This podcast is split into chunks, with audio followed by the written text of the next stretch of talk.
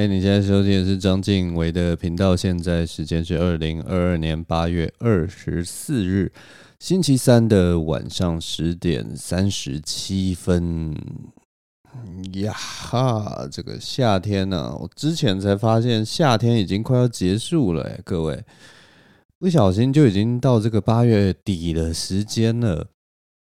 我觉得时间真的过得很快，尤其到了这个，我不知道大家的感觉啊，但是我至少以我这个三十六岁马齿徒长、垂垂老矣、老迈年终的身体来说，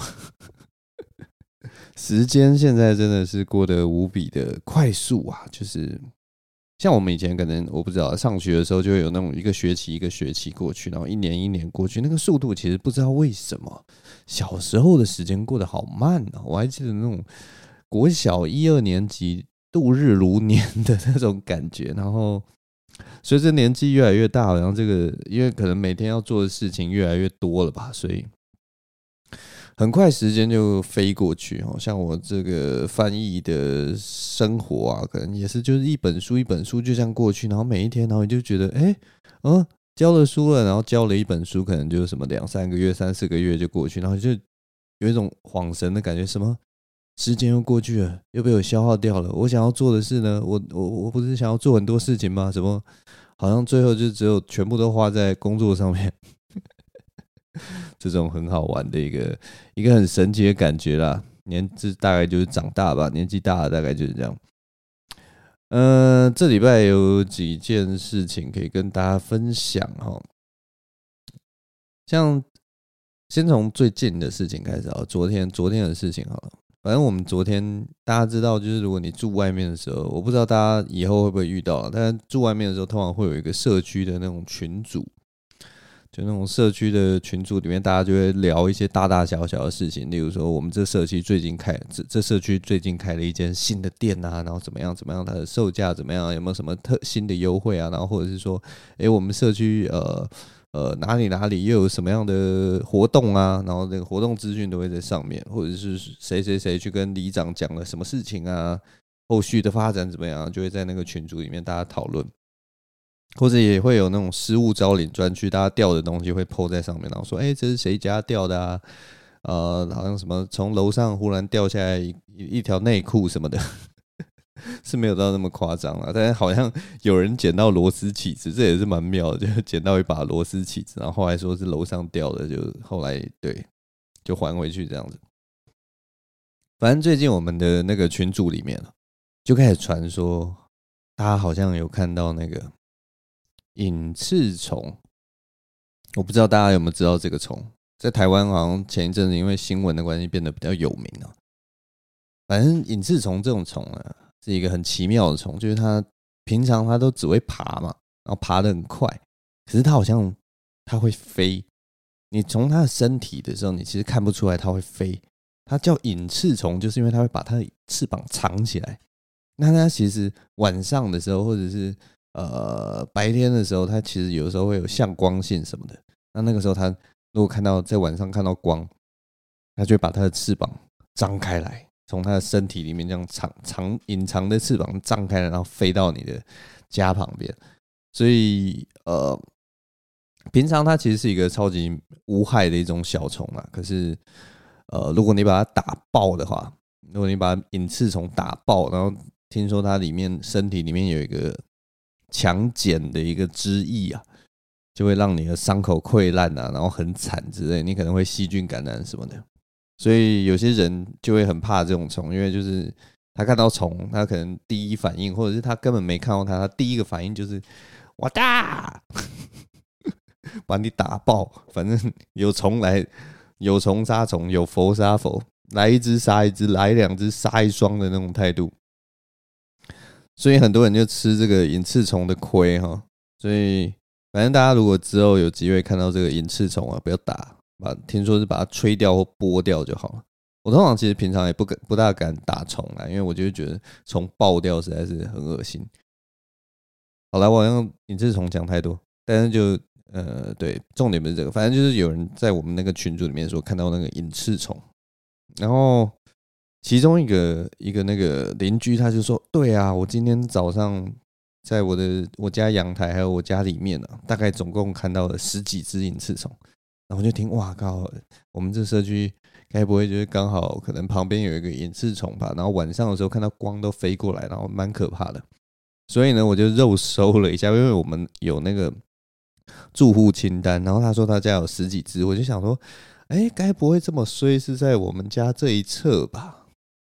又不查还好，一查就刚好 就发现，就是我们家楼上的邻居，他说他家有十几只隐翅虫。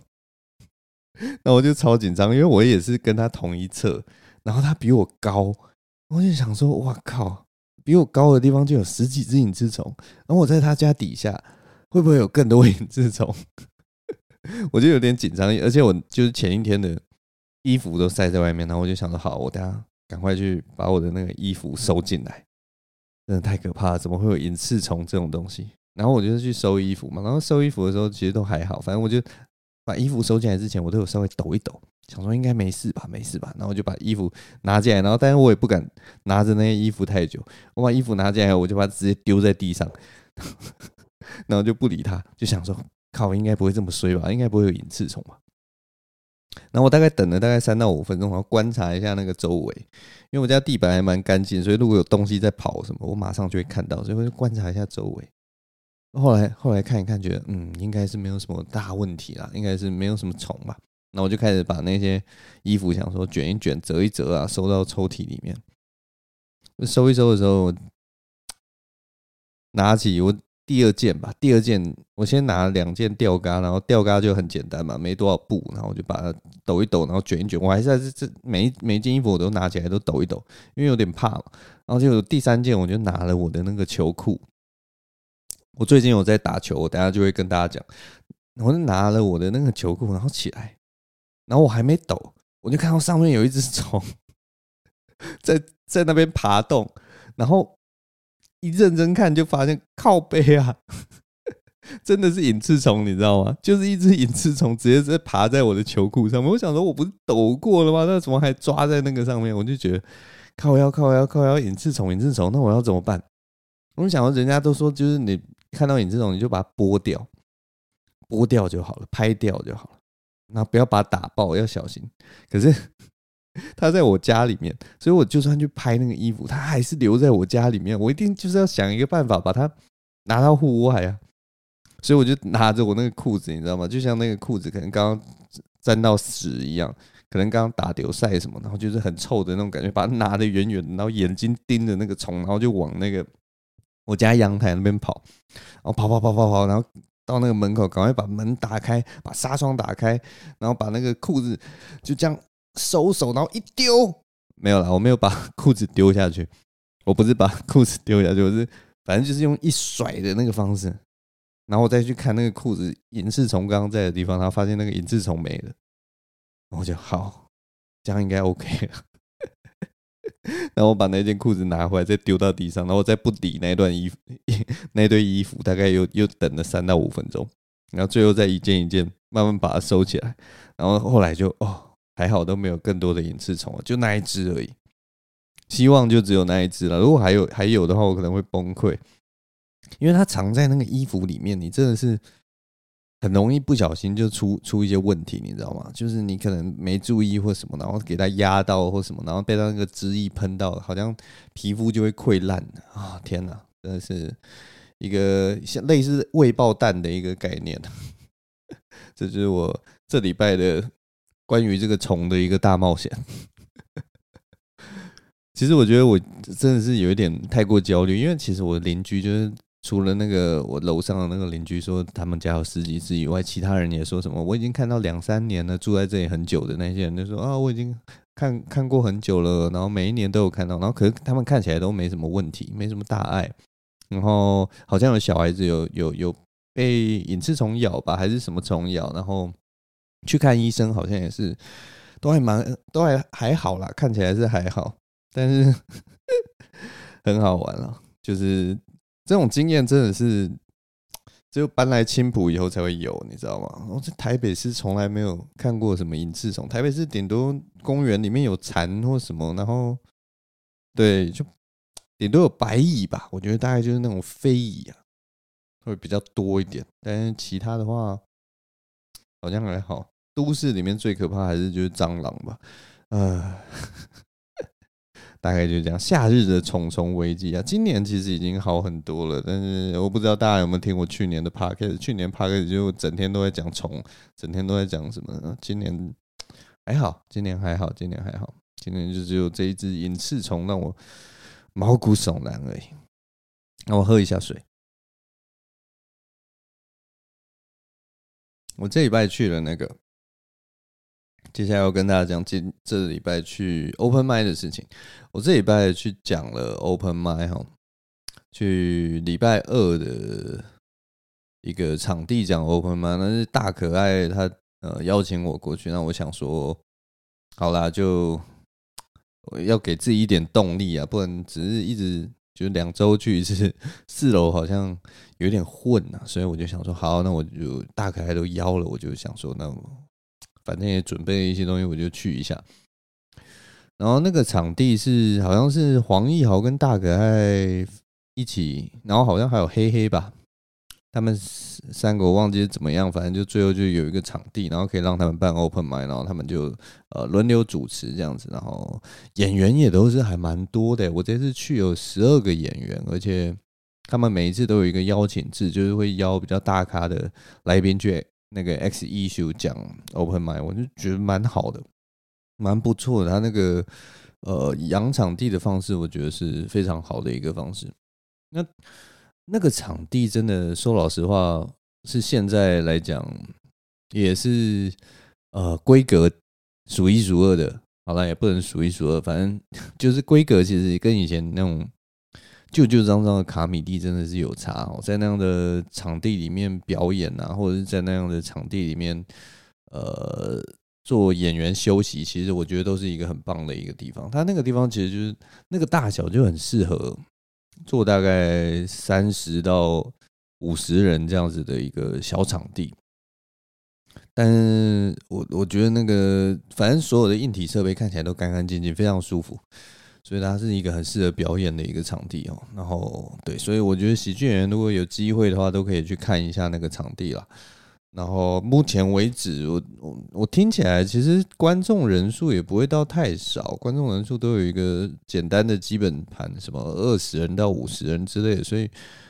我觉得蛮舒服的，我觉得蛮舒服。所以而且我觉得有人愿意出来办一个场地哈，如果大家。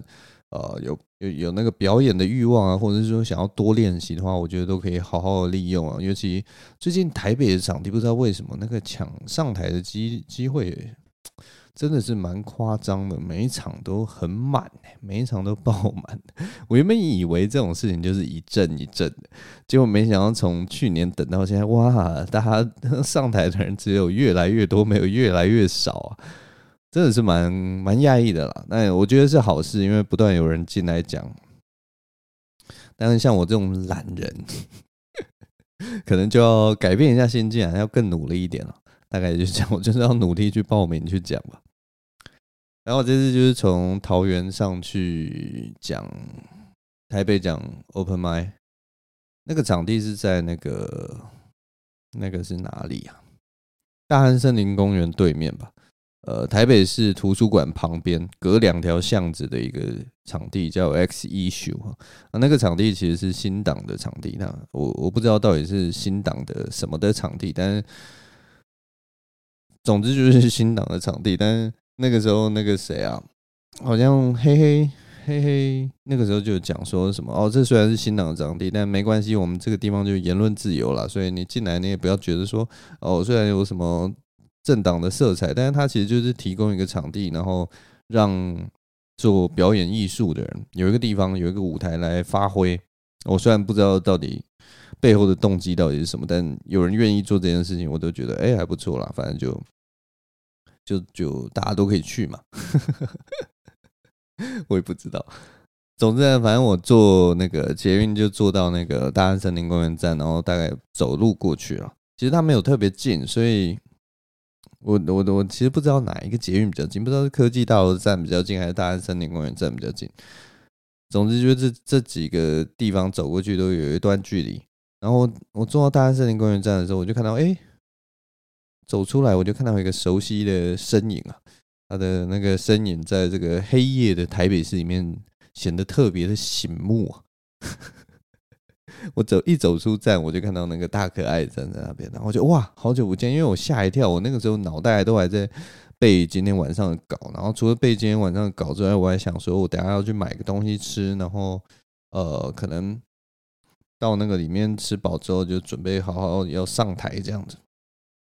然后一出站看到大可爱，大可爱就哎、居然静伟，好久不见，然后就啊，真的，大可爱好久不见。然后他，我就跟他说：“哦，我等下还要去觅食，所以可能因为他好像在等人吧，我就想说好，他要等人。我原本原本想说，因为很久不见，所以想要就是跟他好好聊一下天，你知道吗？但是后来又想说不行，我要马上去吃东西，我要准备上台了，所以我就跟他说：哎，我想要去吃东西。他就说：哦，然后他大可爱就不愧是大可爱，你知道吗？他马上跟我介绍说：哦，你等下往那边走的地方。”哪边东西哪边有东西吃，然后可是呢，你在这这附近买就好了。你买一买之后，你不要继续走，继续走。你如果继续往我们那个场地的方向走，再过去就只有 Seven，没有东西吃，你会饿死。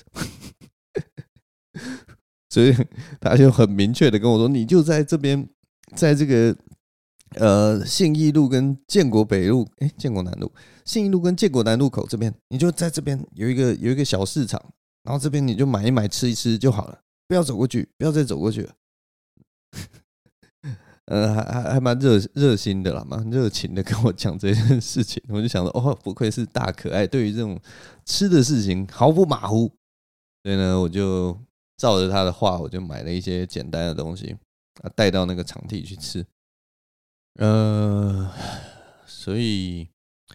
总之我这次就是去表演，我我这次去表演真的是一个。蛮惨的一件事情，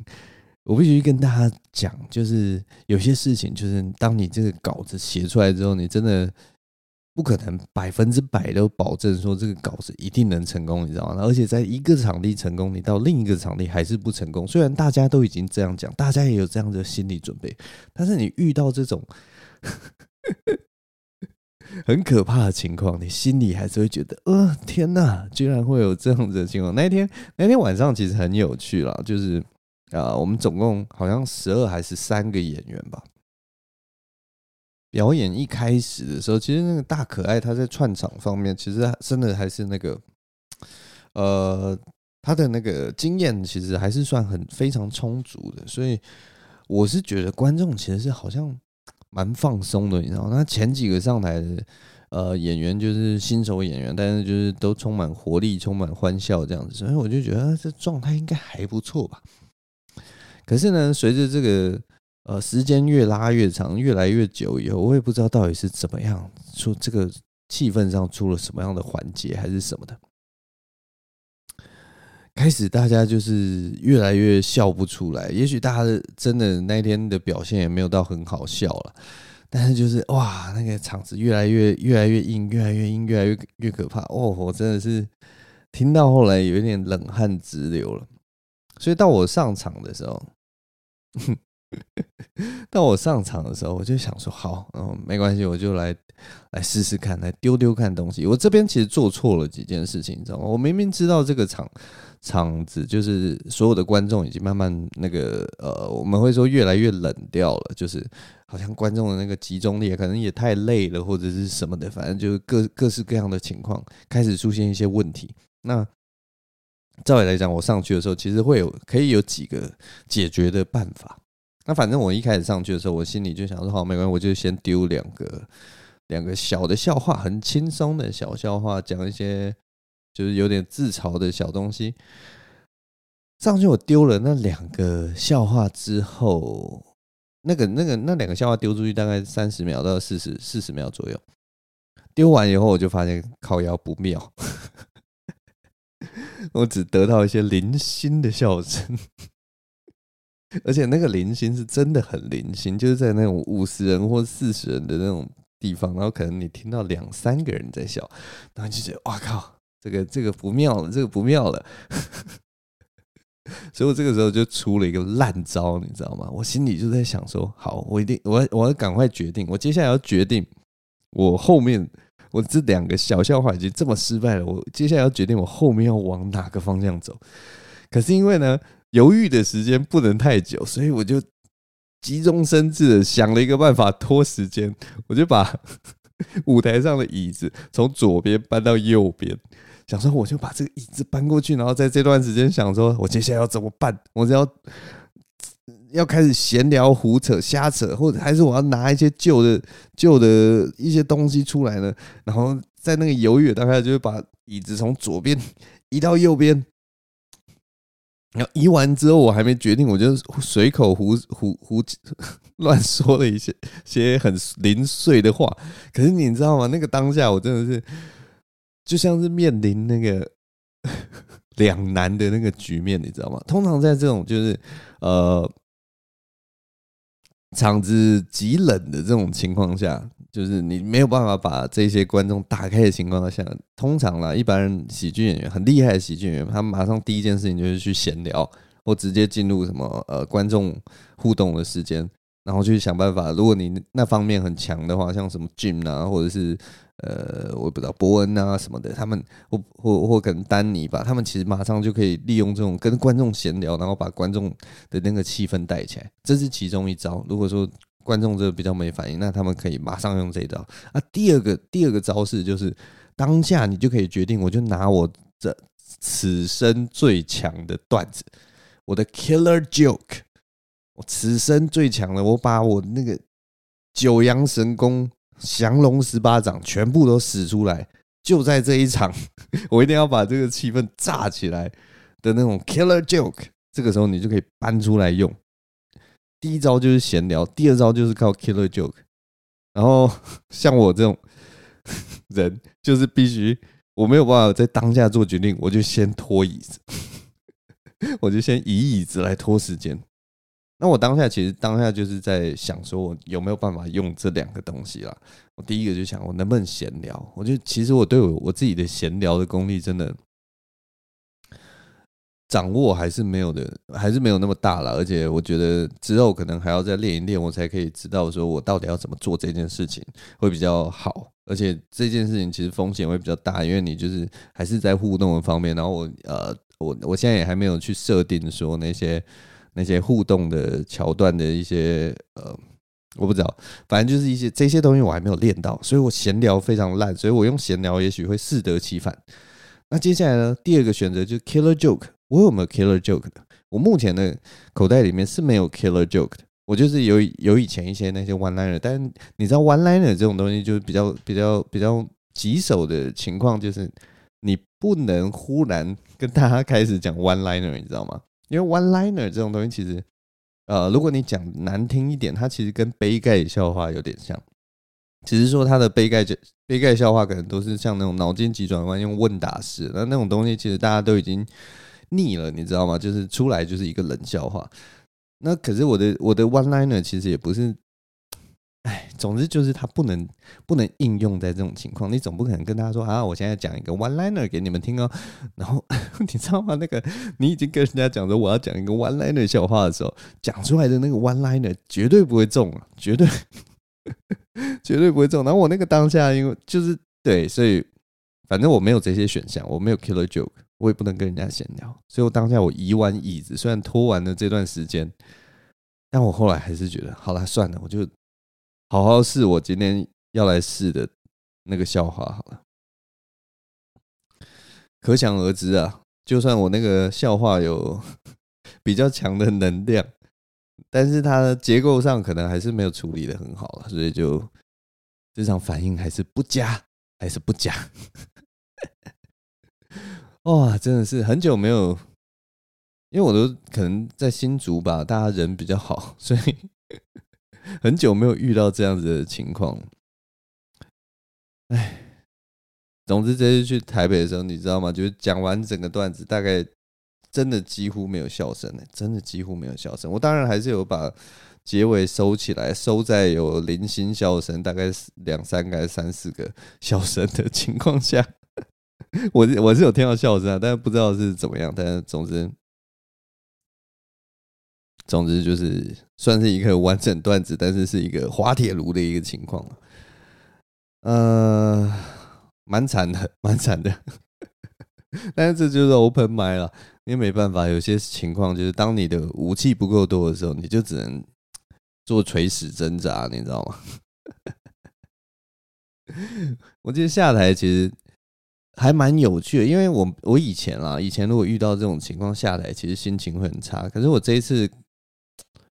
就是我把我的段子从头到尾表演完，然后时间也在我完全的掌控内。我的时间我觉得我算的蛮准的，字数算的蛮准。这一次是我第呃，应该是第二次还是第三次写大概五到七分钟、六到七分钟的段子。就是我后来发现，我好像写到某一个字数、某一个呃情况的时候，我讲出来整段讲完大概就是六到七分钟。然后这次就是完全时间拿捏得很准，所以我会觉得，哎，我好像已经慢慢抓到我自己说话的语速了。然后我到底要写多少量？对，那笑话写的好不好呢？就是一回事嘛。这件事情就是，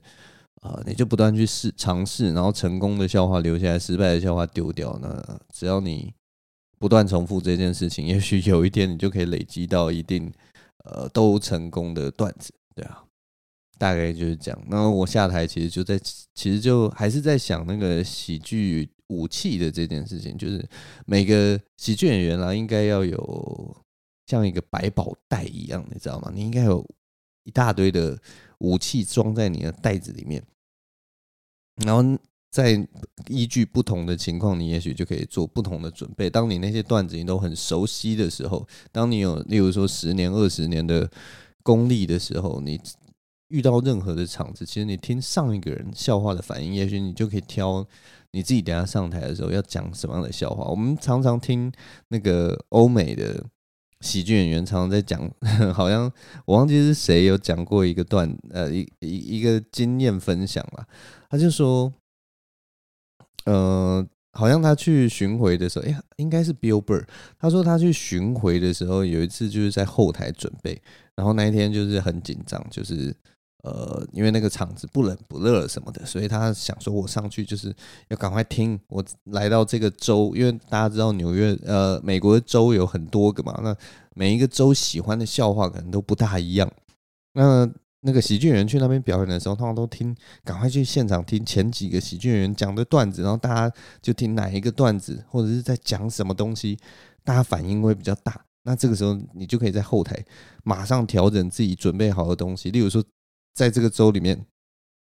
讲食物的段子，哦，好像特别有反应，那你就赶快把你食物有关的段子，你全部都移过来，然后你就想说，我等下就要讲讲讲，我不知道 Oreo，我等下就要讲 Pizza Hut，我等下就要讲 Burger King 的笑话，你就赶快把食物的笑话全部抓过来，然后你听到他们在讲那个什么，呃，同性恋的笑话，完全没有人笑，那你就等下就绝对不能讲同性恋，因为这个州可能特别敏感，所以。你其实，在后台的时候也是一个战斗状态。那当你的段子够多的时候，你就可以做这件事情。那当然，你的每一次表演所累积的口碑或者是效果，一定都是最好的。所以我就觉得，这呃，身为一个喜剧演员，你就要像一个百宝袋，然后你要累积自己的武器。那你到不同的地方，不同面对不同的观众、不同的场域的时候，你要能够马上灵活运用。那有些喜剧演员是在台上马上感应这件事情，有些有些喜剧演员目前能做到的情况就是，他有一些旧段子，那他如果发现现在现场冷的话，他最后最后想要救场的时候，因为你不能留一个很冷的烂摊子给下一个喜剧演员，所以他最后想要救场的时候，他会在最后假设说一分钟到两分钟的时间。拿出他的旧段子，想说：“哎，这个是我成功过的笑话。那我现在讲这个笑话，我就可以把场子稍微救出有一点点笑声，不要这样，这样让那个呃那个叫什么气氛有点断掉。这样子，现在大部分很多稍微中手的喜剧演员，讲了两三年的喜剧演员，因为他们已经有一些成功的旧段子，所以他们会做这件事情。那这是一个好事。那当然，就是如果你讲得越久的话。”你就可以累积更多，你可能还会有类型的段子可以留下来。那以后就是这些东西都会变成你的武器。所以，反正我因为还在很早期的阶段，所以我没有这样子的东西。我只是在下来之后，我就在想这件事情。哎呀，就是哎，真的是武功真的是底子不深啊，这个底蕴不深，还没有办法体会这件事情。我就算想救，我就算知道应该要这样子弄的时候，但是你知道吗？我我我我手伸进我的百宝袋里面，里面就没有东西，可能只有两枚铜钱之类的。我拿着两枚铜钱丢观众有什么用啊？我连连个千元大钞都没有，对不对？那一般人那个呃。武功高强的人可能伸进他的百宝袋，拿出来就是什么狼牙棒、铁锤、雷神之锤、什么方天戟之类的。哎，真的是还是不行。不过后来其实几个我有问几个人啊，那他们呃，其实好像也是还好，因为我其实最怕的是我的那个表演状态跑掉或什么，所以我下台其实就问一下那个黄义豪豪哥啊。就问他说：“哎、我刚你觉得那个语速啊，或者节奏有没有不太好？”他说：“问题应该不是那个，他是说如果要给你意见的话，就是你笑话的那个转折可能还不够。”我就哦，好好好，我转折我也觉得的确没有没有特别强，对，所以我可能之后也是把那个稿再修一下吧，先把现在这个概念同样的概念，然后想办法把那个转折再弄得明显一点，来试试看哈。总之，大概这次就是我这次去练练习 open mind 的一个心得感想啦，大概就是这个样子，算是一个滑铁卢的经历。但是很很奇怪，就是我这次滑铁卢的经历，我的心情没有那么大受到影响。当然，就是觉得哎，啊，好像有点不好意思这样子，就是表演不是很成功。但另一方面又会觉得说，我把这个表演还蛮完整的呃传递完了。虽然他不成功，但反正就是再修就好了。因为我其实之前最怕的事情 就是背稿，我之前每次背稿都会忘。那我最近好像慢慢觉得，嗯，好像好像我这个稿越背越顺了，你知道吗？好像我渐渐不怕害怕背稿这件事情了，还不错啦。我觉得是有进步的，我的进步真的是很慢，但没关系啦，反正大概就这样。好，我喝一下水。接下来来跟大家讲一下，我去这这礼拜一个新的呃新的哈比，因为啊我也不知道，我反正因为我我一直我来青埔之后一直想要养成那个运动的习惯，可是我一直找不到一个就是很有动力的运动，你知道吗？我也不知道为什么，就是。呃，我在台北的时候很喜欢去跑步啦，就是去跑河堤，因为我很喜欢河堤那个环境，就是有有有草，然后有水，有人在运动，然后我反正沿路，因为他那个跑河堤的时候其实蛮舒服，然后跑个大概四五公里、五六公里来回这样跑，你就觉得很舒服的感觉。可是来到青浦之后，我就。找不到那样一个很很惬意的地方，你知道吗？因为这边虽然也有河啦，但是它那个河没有那种台北是那种河堤公园的那种感觉。那我也有去跑过公园，跑公园实在有点没劲儿，你知道吗？我不知道为什么，但是就跑公园。那这里的公园是那种很适合散步的公园，但是跑起步了，跑起步来它就那个弯弯曲曲的，然后。就不大顺，我不知道为什么，可能就我也不知道，可能就是我自己鸟猫吧。所以我一直在想说我要做什么样的运动，所以我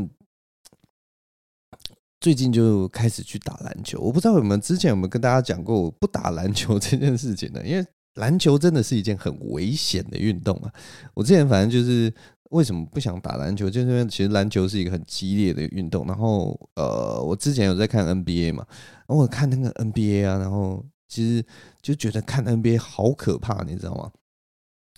我我记得我那个时候看到 NBA 有一个画面，就是他那个慢动作，有一个人挥手，好像 LeBron 还是谁，他挥手然后打到另一个人的头，那那个打到另一个人的头那个画面，就其实就是很轻轻的这样。就是我像我们的手这样随便一挥，然后打到别人头，然后就会跟人家说啊，拍谁拍拍打到你这样子。结果看似轻轻一挥，在那个 NBA 里面，你就这样看他手这样一挥，然后打到别人头。结果他下一个画面就是那个人被打到的那个人头整个爆血，然后那个血真的是整个这样狂喷，然后直接从他眼睛的上方流下来，然后遮住他半边脸。然后真的是吓爆哎！你就想说，哇靠，那个脸轻轻一挥，头就爆血了，这是什么可怕的运动啊？篮球真的太可怕了。但可能那个是 NBA 的状态了，我就跟我同学讲说，哎，我真的好险没有去打 NBA，不然我直接去 NBA，他。那不让手一挥，我就直接被打成智障了，你知道吗？他这样手一挥过来，我可能头就直接被打凹，NBA 就要养我一辈子。然后我同学就跟我说：“哦，他可能可能拉布朗根本不用挥，他只要站在那边，然后你自己跑过去撞到他的手，然后你的头可能就直接变成一个手臂的 形状。哎，他他根本不用挥。他说 NBA 真的太可怕了。另一个例子就是看到那个。” Steve Adams，来，Steve Adams 大家可能比较不认识，LeBron 大家还认识。Steve Adams 他就是 AKA NBA 水行侠。你如果去看他的那个形象照片，你就觉得他就跟那个水行侠是长得一模一样的。那他在 NBA 最有名的就是说，大家都说 Steve Adams，他就是 Steven Adams，他就是在那个 NBA 里面，他就是号称最强壮的男人。所有的球员撞到他都说，你撞到他就像撞到一面砖墙，就像撞到撞到一个 brick wall 上面。然后当然就会有人就配 那个大家撞到那个 Steven Adams 的影片，真的非常可怕。你就觉得那些人在切入的时候，然后撞到 Steven Adams 上面，然后就整个人直接啪这样摔倒在地，然后你就觉得我靠！太恶心了！你那个当下真的是觉得，因为 NBA 球员你知道吗？每个大概都是什么一百九十公分，然后可能那个体重都是几百公斤的，然后你那样一个大只的东西撞到另一个更大只的人身上，然后你直接就倒在地上，然后那个 Steven Adams 站在那边，好像就是完全没感觉，你就觉得你就知道 Steven Adams 到底有多壮。我真的是很难想象 NBA 的那种。就巨人的力量，然后巨人的冲击力，什么就是在 NBA 打球到底有多恐怖？感觉就是非常可怕。就是如果像我们这种一般人去，大概真的对他们来讲，可能就是火柴人吧。就是真的用那个小指尖，或者是用那个食指弹我们一下，我们大概就飞走了。所以我后来反正越看 NBA 啊，我越来越觉得篮球真的是太可怕了，真的是很可怕的一个运动。所以我后来就决定，就是啊，好了。年纪已经大了，我不要打篮球，篮球真的是太剧烈，所以我都一直在做一些你知道吗？都是自己在那边自嗨的一些运动。不过我为什么最近会去打篮球呢？主要就是因为呃，我不小心呐、啊，不小心在那个网络上看到那个 P League 最近很红啊，最近很红。P League 就是呃，好像黑人陈建州之前想要。组织的一个篮球联盟啊，那他就是主打就是完全商业，然后完全走行销路线，希望是一个很自由、自由市场的篮球环境，然后想要就是振兴台湾的呃篮球，让每个球员都有发展的一个空间。不然我们每次我们每年看那个 HBL，然后热血完，那那些球员何去何从？后来可能都是。去一些我也不知道企业去养你的那些球队，可是那种球队因为缺少了那种竞争，然后缺少了那个舞台，所以每年虽然有培养这么多人，但是你如果没有给他一个竞争的环境，然后没有给他一个舞台去表现的话，一定你放到那种如果有在竞争环境下长大的人之间，你可能就是啊，就是打不过，因为你就是没有一直保持在那个。那个心态啊，那个那个心态，还有那个环境里面，我觉得真的是有差。所以反正不无论如何啦，现在台湾好像有三个联盟吧，一个就是 P League，那它就是很商业化的联盟，然后呢，还有另一个就是传统的那个呃 SBL 篮协所做的一个小联一个联盟这样子，然后好像还有一个 T One 吧，T One 好像也是忘记是谁出来做的一个。总之现在有这三个联盟，然后都在。都可以去打篮球，所以底下也是有很多的球员在里面，我觉得蛮好的，因为就是呃，当然你有商业化之后，你就有钱嘛，然后球迷也有东西看，然后球员也有挥洒的空间，所以我觉得觉得蛮好的。那之后 SBL 跟 T1 也会在这样子的环境里面给，例如说会会变成有点像那种发展联盟，有没有？就是你先到这个比较少人看的地方，然后去做练习，然后也许。呃 P League 那边呃有缺球员的时候，就会哎、我们就来这边挖角，挖角你来打，类似这样子的概念会慢慢就会发展起来，然后我觉得觉得蛮好，所以我看一看就是觉得哇，好久没看台湾篮球，看一看就越来越觉得，哎、真的好想打篮球哦，教练。看一看就觉得，哎、好像好像真的很想要，就是拿一颗球，你知道吗？我真的也不需要投篮或干嘛，就是拿一颗球起来运运就好了。而且你看了这些，就是 P League 打球以后，然后我后来就会被推播一些，就是其他那种呃篮球 YouTuber 啊，或者是什么教学的那种 YouTuber 的那种情况，然后忽然就发现，哇，现在真的是网络上真的有太多教学跟资讯了，就是那些。基本技巧的训练啊，脚步的训练啊，footwork 的训练，比起我们以前真的是观念真的是多太多了。然后战术的教学什么，就是一切都很科学化了，你知道吗？所以你如果想要做什么样的篮球动作训练，其实你就在网络上研究一下，然后你就照着他那个教你要怎么做的，然后你就可以自己自行训练。看了真的是，我就觉得哇，脚都痒了，你知道吗？我多希望我大学时候打球的时候这些影片。我就可以课余时间，我就知道怎么去训练。我那个时候最大的问题就是，我虽然有打篮球，身材也比不过人家，但是我真的不知道怎么训练。我就是很笨。然后那个时候，但有稍微问一下学长，学长就说没有啊，就是反正你就多打嘛，你放学的时间你就去多打、多练、多运就好了。可是对我来讲，就是啊，真的就这样吗？你就拿着球运吗？这样不是很笨吗？对，但我现在不知道为什么，反正就是看一看那些影片，我的那个热血魂就上来了，我就去网络上买了一颗篮球，因为以前篮球一颗很贵嘛，但是我现在已经有在工作，所以就篮球一颗其实也还好，所以我就买了一个还不错的篮球，然后就想说好，那我就去球场啊运一运，投一投，来来过我这个三十六岁的篮球梦，呃。很好笑了，但是就真的蛮喜欢篮球这个东西的，就是对啊，当然也不是很强，但是就是觉得，哎，以前就是这样，然后以前如果会练的话，我这些动作，我这些重心，我这些呃动作，以前做不到的，可能现在就可以做得比较好什么的。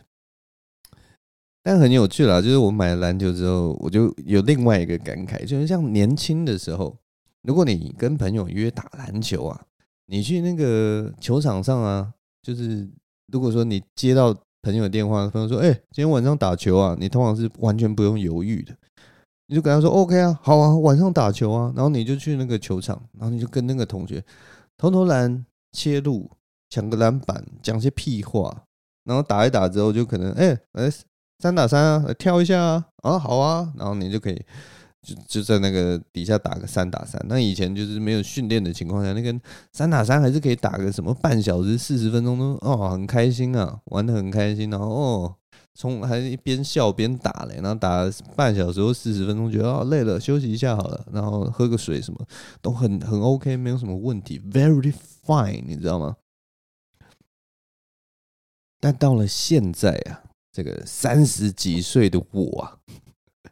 情况就非常不一样了。我那天我就自己拿球，然后也是到球场，然后我就投投篮啊，运一运啊，也没什么嘛，简单的嘛。然后打打一打，投一投，身体开始热了嘛，大概二十分钟左右，我就想说很久没切入，我就来来切一下嘛。我一试试看我以前那种切豆腐的方式，来切切看嘛。我就当然就是呃，大家知道切入就是要有那种运球转向嘛，那转向就是用你的那个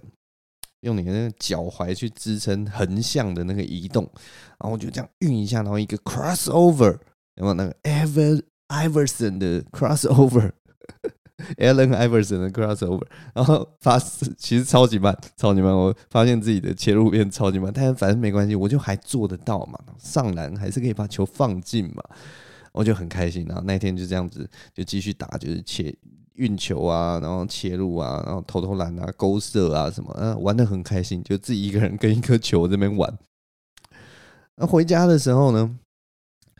一切都 all very fine，你知道吗？我的身体状况一切都非常的好。我手手虽然有点酸，因为很久没有投篮，也没有运球，所以哦，运到这个手有点酸，那脚也有点酸，嗯。就是有运动到那种有点紧绷紧绷的感觉，所以我就拉一下筋，觉得嗯没问题，我全身上下 all very fine。结果呢，隔天早上起来的时候，something is not fine。隔天早上起来就发现，哎，有事情啊，出问题了。我隔天早上起来就发现，那个我小腿，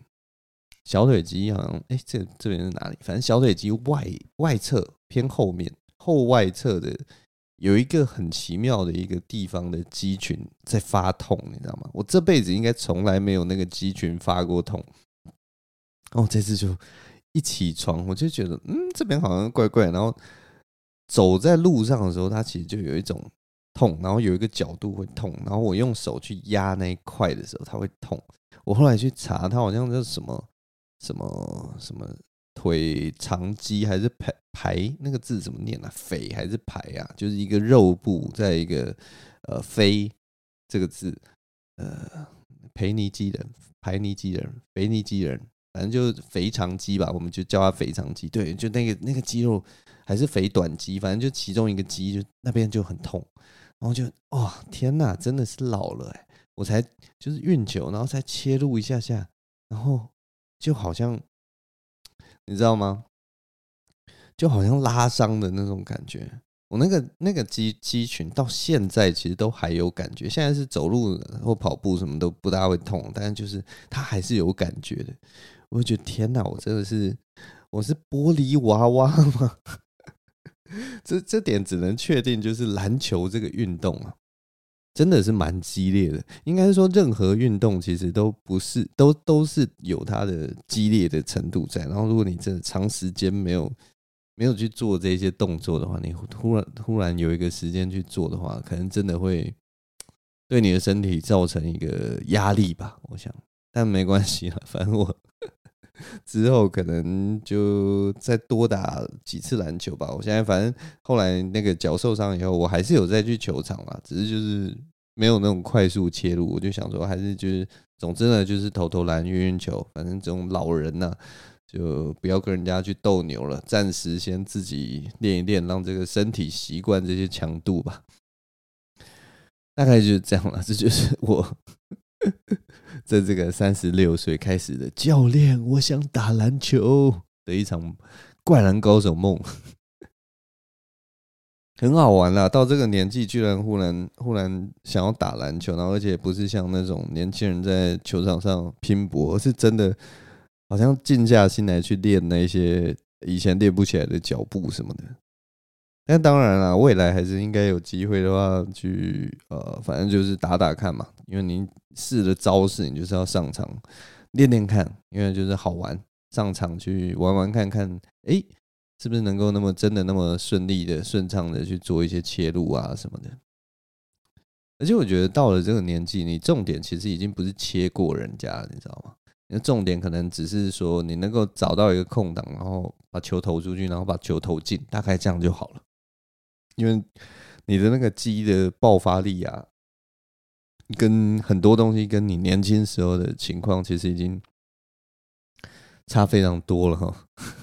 我们就是不要自欺欺人了。有一句话好像说什么：“你可以不服老，但是你不可以不知老吧？”就是你可以，你可以觉得说啊，我年纪这么大，我还是可以怎样怎样，但是你绝对不能说，呃。我不知道自己老了这件事情啊，就你还是要知道自己的极限在哪里。这句话我觉得还蛮不错的，大概就是我这个年纪必须真的要开始懂这些事情了。哎，反正就这样。今年夏天真的要过了，这个秋高气爽的天气即将来了，然后风可能也会越来越凉啊，真是太好了，最热的时间过了。不过我最近真的是觉得台湾好像。就今年好像都没有台风哦，虽然台风会造成很多的灾情，但是台风也会带来很大量的雨啊，所以我今年还是觉得，哎，怎么都没有台风，有点奇怪啊。哎，忧国忧民的，什么什么什么烂个性啊，那边乱，我不知道胡扯些什么。好啦，没关系啊，今天 Podcast 大概就先录到这边了。总之，呃，大概就这样了。反正之后这次这次讲完 Open mind，我真的觉得应该还是要再多练一点啦，所以之后可能会稍微把频率再调高一点，然后准备多一点东西，大概就是这样。那成不成功，反正就我觉得随便啦，反正重点还是多练习啦。你只要做得多，自然就会变强了。其实这件事情也没什么好，就是效率这件事情，我觉得。不见得是重点了，当然就是你练习的话，效率是很重要的一件事情。但是其实我觉得后来想一想，就是其实就是量吧，你只要量比人家多，其实就就至少可以达到一个最基本的一个水平吧。大概就这样，所以鼓励大家做任何事情，你就先累积量吧，量累积多了，你自然。会已经慢慢在在，如果你中间不断的挑战自己，不断的去思考的话，你还是会找到最适合自己的练习方式。那那个时候的呃成长幅度会大大远超出于你可能前面试验的时候，但是你已经很习惯那样的练习量了，所以你的那个那个那个叫什么？你的要进的速度应该会非常快了。大概就是这样。总之跟大家讲，分享一些。没有什么道理的东西。好了，今天我们 podcast 就录到这边，谢谢大家收听啊！我是张静伟，我们下周同一时间再见了，拜拜。